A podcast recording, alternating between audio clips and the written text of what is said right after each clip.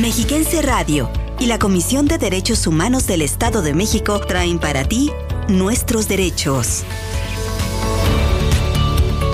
El espacio radiofónico dedicado a divulgar la cultura de la paz y el respeto a los derechos humanos.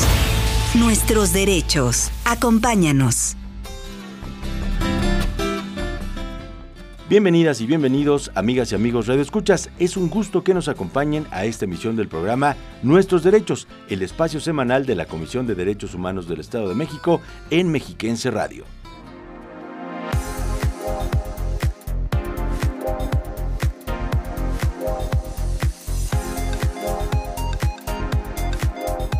Iniciaremos con las noticias más destacadas sobre derechos humanos en materia local, nacional e internacional. Hoy abordaremos el tema de las sociedades de paz y de derechos humanos. Para ello, platicaremos con el licenciado Gregorio Matías Duarte Olivares. Él es visitador general, sede en de la CODEM. Además, en Voces del Feminismo, presentaremos a Alicia Urrueta Arroyo, pianista y compositora mexicana. Y compartiremos con ustedes un episodio más de nuestra sección Ética en el Servicio Público.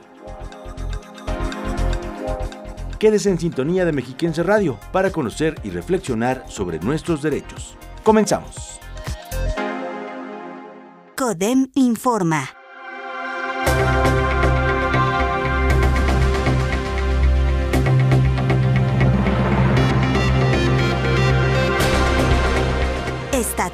La Comisión de Derechos Humanos del Estado de México y la Oficina de Representación del Instituto Nacional de Migración en el Estado de México llevaron al municipio de Huehuetoca la campaña de atención directa a personas migrantes en tránsito y estancia en el Estado de México al considerar que es la zona de mayor afluencia de personas en situación de movilidad, porque ahí esperan abordar algún tren que los lleve al norte del país. Nacional. En una réplica del Consejo de Derechos Humanos de la Organización de las Naciones Unidas, en la sede de la Secretaría de Relaciones Exteriores, se llevó a cabo el primer Consejo de Derechos Humanos de la Niñez con niñas y niños, delegados de países miembros y observadores de consejos de derechos humanos, organizaciones de la sociedad civil y organismos internacionales.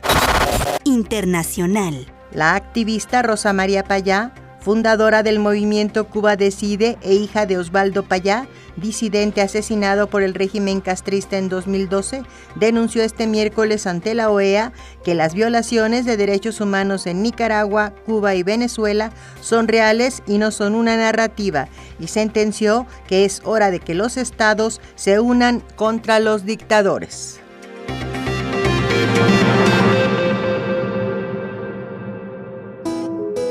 Conoce tus derechos. Declaración Universal de los Derechos Humanos. Artículo 27. Derecho a la vida cultural, artística y científica.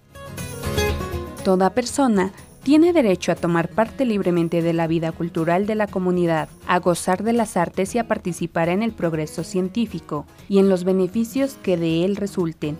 Toda persona tiene derecho a la protección de los intereses morales y materiales que le corresponda por razón de las producciones científicas, literarias o artísticas de que sea autora. Comisión de Derechos Humanos del Estado de México. Casa de la Dignidad y las Libertades. 30 años defendiendo tus derechos.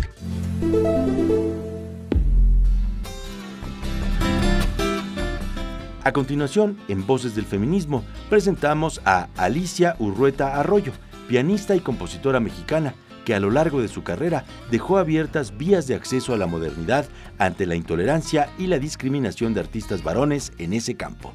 Vamos a conocerla la causa de la mujer sigue vigente. El feminismo también tiene una propuesta. Porque los conflictos que afligen a las mujeres. Las causas feministas son colectivas. Voces del feminismo.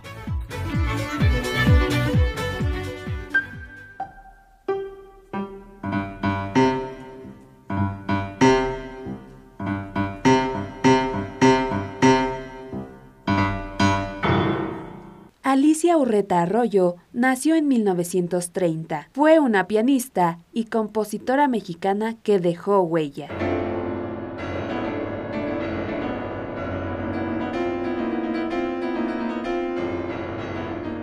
Comenzó sus estudios de piano con Virginia Montoya para después estudiar en el Conservatorio Nacional de Música. Se especializó en la composición de música electrónica y electroacústica en la Escola Cantorum de París. Más adelante, de 1957 a 1976, fue pianista titular de la Orquesta Sinfónica Nacional fue además profesora de acústica en el IPN, coordinadora nacional de ópera de 1973 a 1976 y coordinadora de música en la Casa del Lago. Fundó y dirigió la Camerata de México y obtuvo el primer lugar en el concurso de piano del Conservatorio Nacional de Música y del concurso Johann Sebastian Bach. Dentro de su importante repertorio sobresalen obras como Arcana en 1980, De la pluma al ángel en 1983. Alicia murió en la Ciudad de México el 20 de diciembre de 1987, pero dejó abiertas vías de acceso a la modernidad en nuestra cultura ante la intolerancia y la discriminación de artistas varones. Alicia Urreta Arroyo, en Voces del Feminismo.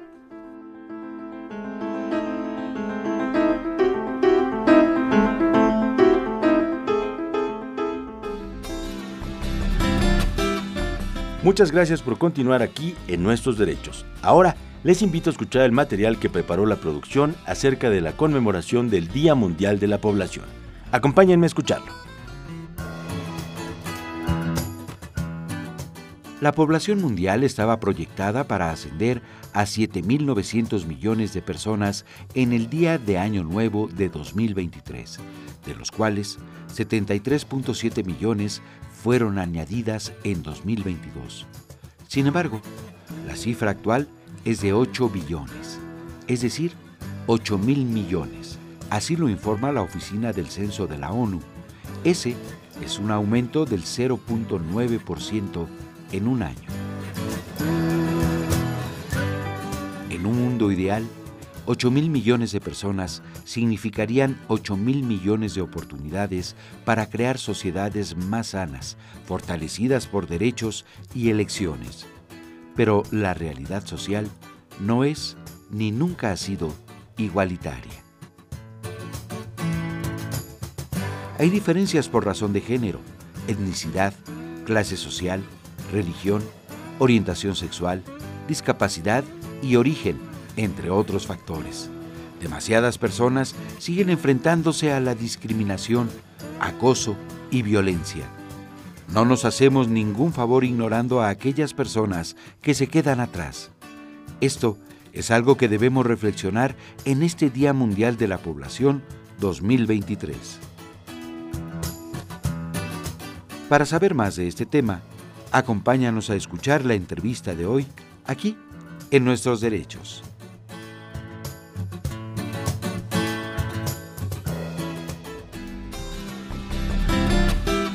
No hay camino hacia la paz. La paz es el camino. Mahatma Gandhi, líder espiritual indio. Con esta frase damos paso a nuestra entrevista de hoy. La entrevista.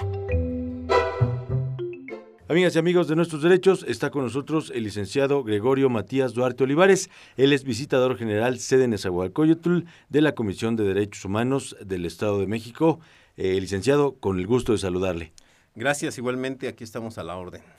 Y pues preguntarle, eh, pues básicamente, ¿qué tan importante es el respeto a los derechos humanos para el desarrollo de sociedades de paz y pues que sean más respetuosas de la dignidad humana a propósito de este Día Mundial de la Población? Gracias, gracias Mauricio. Definitivamente creo que estamos ante un tema de suma importancia. Como sabemos, eh, mundialmente se, eh, se conmemora, se celebra el Día de la Población, Día Mundial de la Población. Y esto se hace básicamente con motivo de, de exponer de alguna manera que somos un mundo que crece en habitantes día a día. Andamos rondando los 8 mil millones de habitantes en este, en este mundo. Y eso evidentemente va generando una serie de necesidades ante, ante, la, ante el crecimiento poblacional. Y esas necesidades tienen que ser de alguna manera eh, satisfechas a través de los derechos humanos. Yo creo que es esencial esa, esa parte porque eh, eh, esa, esa explosión demográfica que se va presentando va, va generando circunstancias en diversos puntos de, nuestro planeta que evidentemente van generando la necesidad de satisfactores y que tienen que ser a través de los derechos humanos. Ejemplo, pues sabemos que, que todos tenemos la necesidad de alimentarnos y bueno, pues es un derecho humano que, necesita ser satisfecho a través de, políticas públicas que lleven al respeto de esos derechos. Y así vamos a ir encontrando una serie de, derechos que, que, que, de alguna manera vuelven difícil la, vida porque eh, resulta complicado eh, satisfacerlos. Y, relacionado con el derecho a la paz, bueno, evidentemente cuando no hay los satisfactores necesarios a esos derechos humanos, eh, va generando situaciones que pueden resultar violentas y en contraposición, pues eh, se afectaría el derecho a la paz. Hace unos días sabemos que, por ejemplo, la carretera México-Toluca estuvo bloqueada durante horas interminables, ¿no? Precisamente por una demanda de, este tipo de derechos y es cuando entonces la, el conjunto de, de normas y de convivencia social se rompen y entonces pues ya ahí no había paz no en esa en esa circunstancia. Y entonces a nivel mundial eso es lo que nos vamos encontrando. Por eso de ahí la, la, la importancia de los del respeto a esos a esos derechos que nos van a generar paz. Y es un compromiso que deben asumir los gobiernos los estados precisamente para procurar dar los satisfactores necesarios a, a esos derechos fundamentales para generar paz ¿Cómo podremos coadyuvar al respeto y ejercicio de los derechos de todas las personas para vivir mejor? Yo creo que el, yo creo que eh, todos los seres humanos que habitamos en una eh, en una sociedad somos susceptibles de, ser beneficiados de los derechos humanos. Pero también eso trae aparejada una contraprestación, por llamarla de alguna manera, que es precisamente una obligación. En la medida que nosotros, que nosotros como integrantes de una sociedad podamos de alguna manera cumplir esas obligaciones, creo que vamos generando, primero, el respeto de los derechos humanos del, de la persona que está al lado de nosotros, eh, dentro de la sociedad. Se ha dicho que el respeto a los derechos humanos también se da entre particulares. Tenemos la idea de que el único que tiene que respetar los derechos humanos es el Estado, pero definitivamente no hay una situación en la que entre particulares se pueden dar ese tipo de violaciones que evidentemente tienen otro tipo de consecuencias distintas a las que tiene el Estado, pero que a final de cuentas este, eh, son necesarias para, para vivir en paz. Y precisamente es eso, ¿no? O sea, en la medida que yo cumpla con mis obligaciones de, de, respeto hacia los demás, de sus derechos, eso va a generar una sociedad que pueda vivir en paz. Licenciado, ¿cuáles son las bases para el respeto de los derechos humanos en la vida en sociedad? Las bases. El respeto mutuo. El respeto. La sociedad es un conjunto de, seres humanos, de personas que, están unidas por eh, en un espacio de este, en un espacio físico, eh, unidos por la cultura, unidos por las necesidades y por eh, algunas circunstancias muy específicas. Eso nos va generando, evidentemente, algunas circunstancias que tienen que ser atendidas. Eh, verbigracia. Eh, en una sociedad todos tienen que tener agua y eso es un derecho fundamental. Y entonces eh, lo que tenemos que hacer, eh, por ejemplo, por parte del Estado, pues es dar esos satisfactores para que de alguna manera podamos este, convivir de manera pacífica.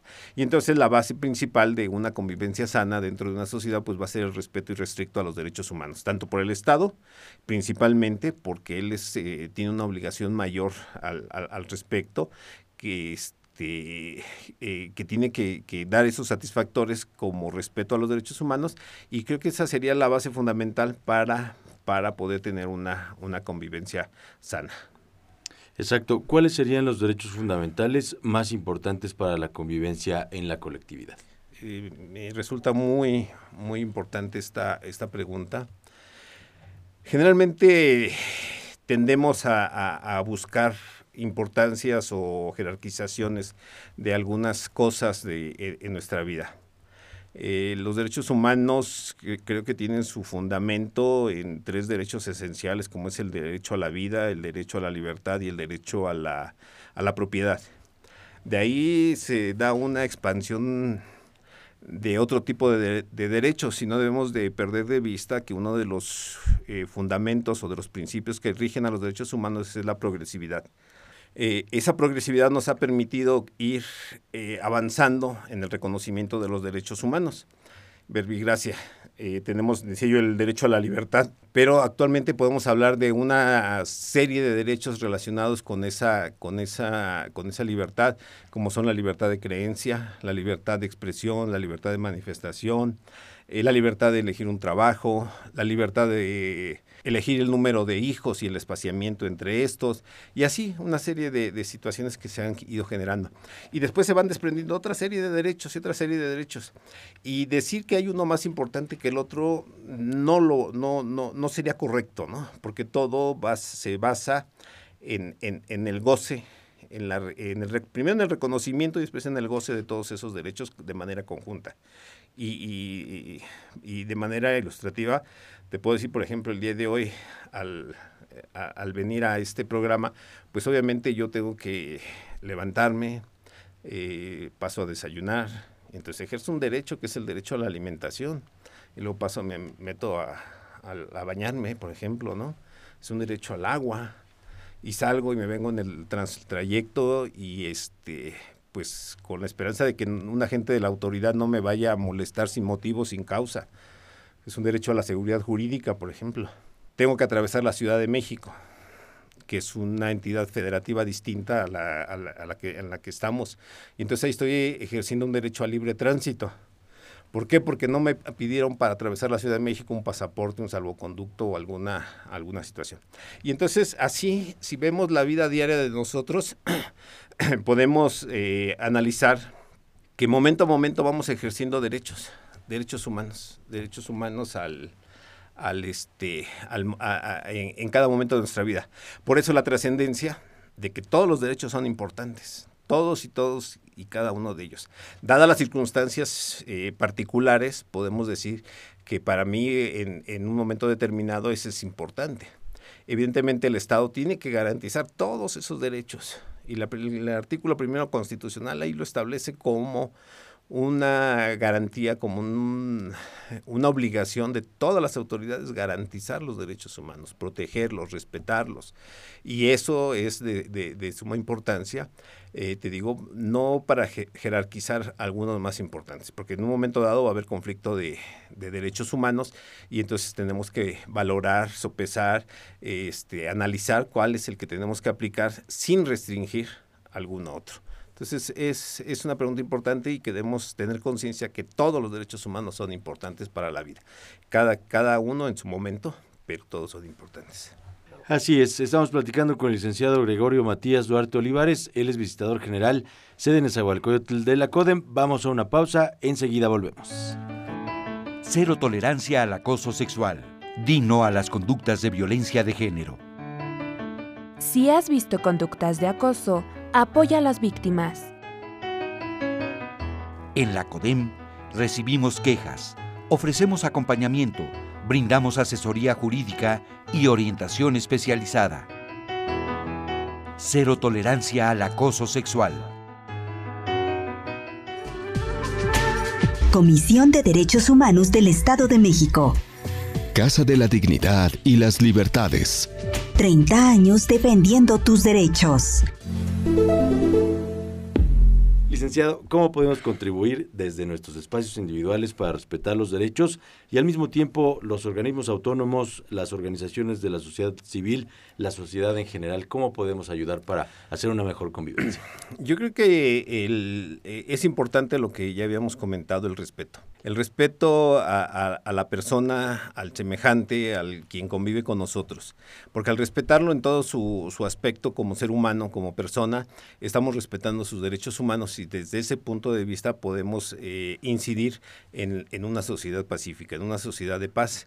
Y evidentemente eh, aquellas eh, entes que se dedican a la, a la, defensa de los derechos humanos es de vital importancia su participación, ya sea desde el, desde el punto de vista gubernamental, como es la Comisión de Derechos Humanos, que es un organismo constitucional autónomo, que eh, es de orden gubernamental, como aquellos organismos de la sociedad civil que pugnan precisamente por el, respeto y restricto a los derechos humanos. Entonces es vital esa, esa, esa importancia y a final de cuentas somos una sociedad que eh, estamos luchando precisamente para respetar los derechos humanos. Hay que abrir espacios eh, para las, organizaciones de la sociedad civil para que puedan participar y defender esos derechos humanos y fortalecer los organismos gubernamentales eh, en, el sentido de la autonomía para que puedan de alguna manera eh, establecer sus, sus, bases, su organización y poder emitir los documentos necesarios que señalen violaciones a derechos humanos.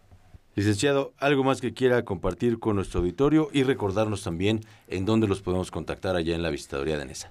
Claro que sí, creo que es vital que todas las personas conozcan sus derechos humanos, como primera parte. Como segunda, denuncien. Eh, la cultura de la denuncia en este momento es vital para que podamos eh, obtener, lograr el respeto a nuestros derechos humanos. Hay aún servidores públicos que no eh, tienen esa conciencia, esa necesidad de respetar los derechos humanos y es a través de la denuncia que, lo, que podemos en un momento dado este, lograr un paso importante.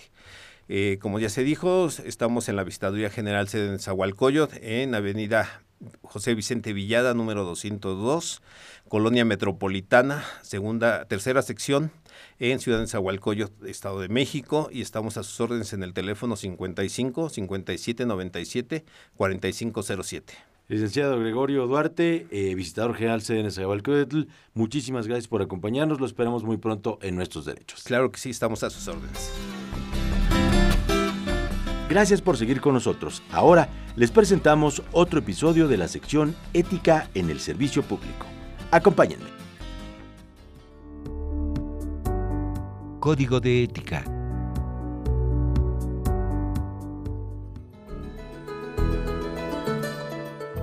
En palabras de Margaret Thatcher, puede que tengas que luchar una batalla más de una vez para ganarla.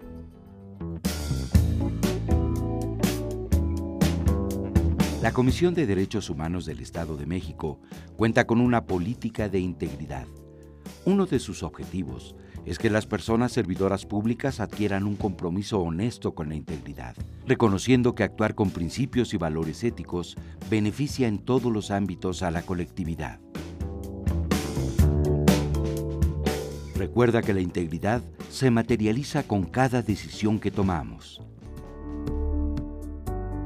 Código de Ética. Valores del arte del buen vivir para vivir mejor.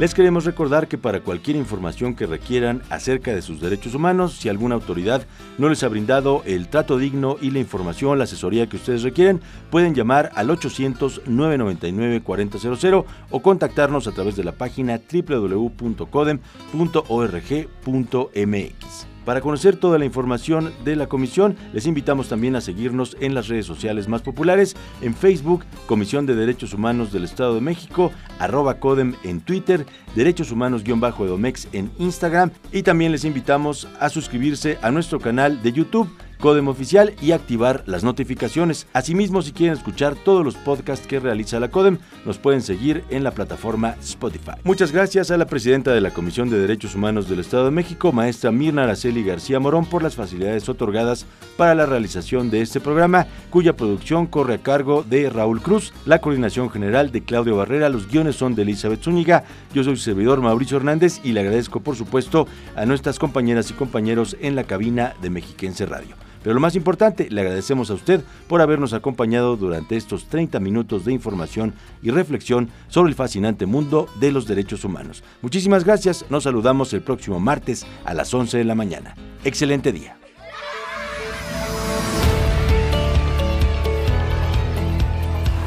Respetar los derechos de los demás y hacer que respeten los tuyos es la forma de vivir en paz y con dignidad. Conoce tus derechos. Defiéndelos. Y no te pierdas la próxima emisión de Nuestros Derechos.